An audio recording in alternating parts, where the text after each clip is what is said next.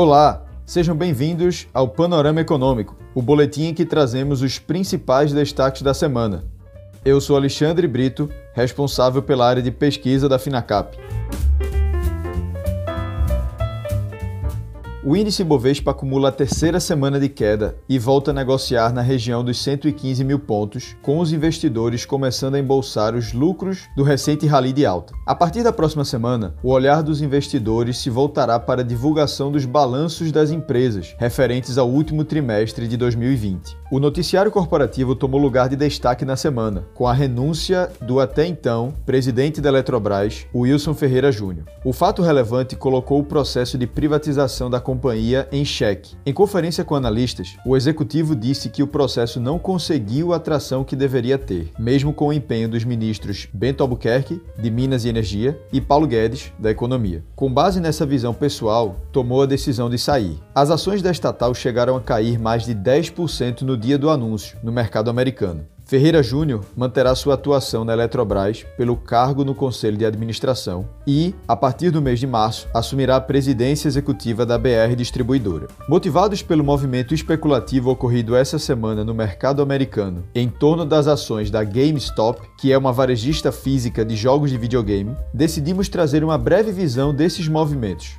A operação, que tomou proporções midiáticas, começou através de um fórum de pequenos investidores em uma rede social americana que decidiram se unir para valorizar as ações da empresa, na contramão de um grande hedge fund americano, Melvin Capital, que estava apostando na queda das ações da GameStop. Este movimento recente nos remete a dois casos que, em um ambiente de euforia e especulação, podem servir de exemplo à irracionalidade dos mercados. O primeiro deles diz respeito à Tesla. A empresa de automóveis elétricos já era uma ação da moda antes da crise do coronavírus, com uma relação entre preço e lucro futuro de 75 vezes no início de 2020. Era o maior múltiplo entre qualquer empresa com valor de mercado superior a 50 bilhões de dólares, segundo a Bloomberg. Porém, depois de as ações americanas terem atingido novos recordes e as cotações terem ficado cada vez mais descoladas dos lucros, hoje há 29 grandes empresas sendo negociadas a múltiplos ainda maiores. A própria Tesla é negociada a 209 vezes o lucro projetado. O segundo caso é o da criptomoeda Bitcoin. Embora seja fruto de uma tecnologia revolucionária, a moeda digital ainda está longe de cumprir os princípios básicos de uma reserva de valor monetário, e o preço que se encontra parece extrapolar qualquer fundamento palpável de valor real.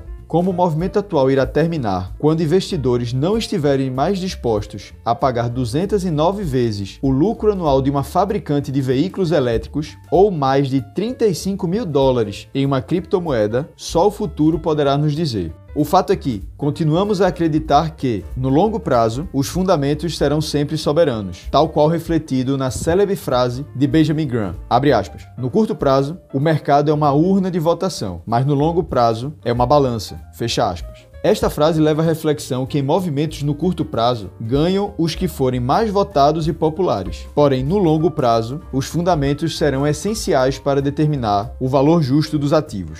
Em relação às empresas, o Fundo de Investimento em Participações Economia Real, gerido pelo BTG Pactual, e a Digital Colony, empresa global de investimentos, fizeram ofertas vinculantes por 51% do controle da unidade de fibra ótica da Oi SA, a Infraco, por um valor próximo do preço mínimo de 20 bilhões de reais. O prazo para entrega de propostas encerrou-se no último dia 22. A CEMIG teve seu rating elevado para duplo A pela S&P Ratings. Na visão da agência, a CEMIG tem apresentado métricas de crédito gradativamente mais fortes e uma posição de liquidez mais confortável, apesar dos efeitos da pandemia. Investidores brasileiros tentaram repetir o feito de investidores americanos ocorrido na semana com as ações da GameStop. Na versão nacional, um grupo de investidores se reuniram no chat do aplicativo Telegram para combinar uma compra orquestrada das ações da IRB, que atualmente tem cerca de 8% de suas ações alugadas para investidores que apostam na baixa do papel. O objetivo da operação é levantar os preços das ações de tal forma que esses investidores que estão na ponta vendida sejam obrigados a recomprar sua posição